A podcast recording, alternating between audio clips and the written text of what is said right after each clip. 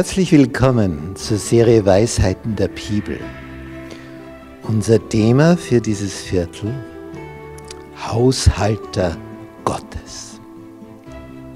Man könnte auch sagen Verwalter Gottes. Denn das Besondere ist ja, alles auf diesem Planeten gehört Gott. Wem sonst? Er hat es geschaffen. Es ist sein Besitz. Und er hat uns hier eingesetzt, als seine Verwalter. Und das ist ein besonderes Vorrecht, hängt aber auch wieder mit entsprechenden Pflichten zusammen. Wir beginnen mit diesem Foto hier. Diese zwei Herzen, die da ineinander verschlungen sind, das ist das Prinzip der Rettung. Es finden sich zwei nämlich der Schöpfer und sein Geschöpf. Und wenn das stattfindet, das ist gewissermaßen die Basis des Ganzen, daraus quillt alles andere. Alles weitere folgt aus dem. Jetzt, wenn man sich das überlegt, was wir geschenkt bekommen von unserem Schöpfer, das Leben, unsere Existenz, er lässt auf diesem Planeten alles wachsen, dass wir dadurch Nahrung haben, leben können. Gibt uns die Luft zum Atmen, das Wasser zum Trinken, die Früchte der Sträucher, der Bäume, was die Äcker von sich geben, Samen über Samen, die Tiere, die die Nahrung produzieren für uns. Es ist einfach faszinierend, wie der Schöpfer seine Geschöpfe liebt er hat also diesen Planeten nicht als Rohbau hinterlassen, sondern fixfertig eingerichtet, dass da alles da ist, was wir brauchen. Und der Psalmist schreibt im Psalm 116, wie soll ich dem Herrn vergelten all seine Wohltaten, die er an mir tut? Nicht, wenn wir denken, wie oft wir in Situationen geraten, wo wir nicht mehr aus und ein wissen und wo wir vielleicht dann etwas gelobt haben. Oh Herr, wenn du mir da raushilfst, dann werde ich. Also wir haben ein Gelübde abgelegt. Wir haben etwas gelobt. Und dieses Gelübde, nachdem wir dann draußen waren aus dem Sumpf, haben wir es dann eingehalten? Haben wir das, was wir dem Herrn versprochen haben, ihm dann auch gegeben? Was können wir ihm letztlich geben? Er sagt, mein ist das Silber, mein ist das Gold. Er hat alles. Ein Wort von ihm und es ist da. Er produziert, kreiert, schafft durch das Wort seines Mundes. Denn wenn er spricht, so geschieht's. Wenn er gebietet, so steht's da. Es ist schon faszinierend, wie Gott etwas ins Leben ruft. Und wie können wir ihm vergelten all sein Tun? Nun, er gibt uns Möglichkeiten zu wirtschaften, gibt uns Talente, Fähigkeiten und es vermehrt sich unser Reichtum, unser Wohlstand, wenn wir fleißig sind. Er segnet das Werk unserer Hände, hat uns vorher die Begabung gegeben, dass wir entsprechend wirtschaften können. Ja, was geben wir ihm zurück? Was geben wir ihm?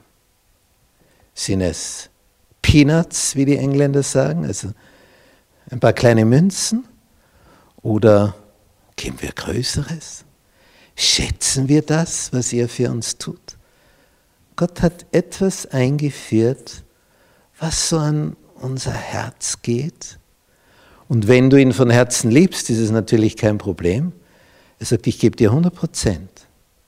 Alles gehört dir, aber ich erwarte, dass du mir 10% zurückgibst von den 100%. Das System des Zehnten, um uns von unserer Gier zu befreien, von unserer Selbstsucht, immer nur ich, ich, ich. Und das heilt uns.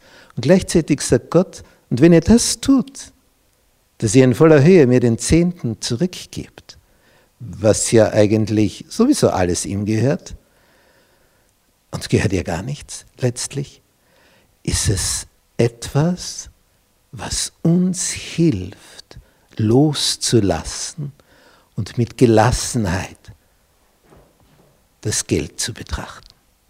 Denn aus der Gier heraus kommt ja etwas, was uns dann oft in bitterste Not bringt, wie wir an diesem Foto sehen. Leer, ausgebrannt, nichts mehr da. Was jetzt? Ich bin in der Schuldenfalle gelandet. Gibt es da Tipps? Wie komme ich da wieder raus? Tja, damit werden wir uns beschäftigen. Wie kann ich wieder meine Schulden loswerden? Was kann ich da tun? Gibt es da Schritte dafür? Prinzipien, die sich bewährt haben? Wer hilft mir dabei? Was sind Voraussetzungen dafür? All diese Dinge, die bedrohen uns zutiefst, wenn du einmal in so einem Zustand bist und du sollst deine Familie ernähren. Ja, was jetzt? Da hast du schlaflose Nächte. Aber kannst du da wieder rauskommen? Die gute Nachricht. Ja, mit Gottes Hilfe ist alles möglich. Auch das. Im Zentralen haben wir hier ein Gemälde vom Künstler Maximilian Jantscher. Und bei diesem Gemälde sehen wir vermögende Männer und eine arme, sehr arme Witwe. Und alle Zahlen geben in diesen Opferstock hier etwas hinein, eben Münzen. Und diese Münzen sind von unterschiedlicher Größe. Und bei manchen hört man nur Kling, weil es so leicht und klein und wenig wert ist. Und andere Münzen, die haben ein Gewicht. Da hörst du einen dumpfen Klang. Und man sieht förmlich an dem Blick von diesem Reichen, wie er diese arme Witwe hier betrachtet. Wer ist das schon? Und was kann die Gott schon geben? Und Jesus hat sich gegenüber dem Opferstock hingesetzt und beobachtet so das Treiben. Er betrachtet so, wer gibt wie viel. Und da brauchst du nur hören, musst du nicht einmal sehen. Und dann kommt diese Witwe und gibt das kleinste Geldstück, das es gibt, hinein. Und dann sagt Jesus zu seinen Jüngern, habt ihr die gesehen? Die hat mehr gegeben wie alle anderen. Sie hat am wenigsten gegeben. Wie kann er sagen, sie hat am meisten gegeben? Sie hat aus ihrer Armut gegeben.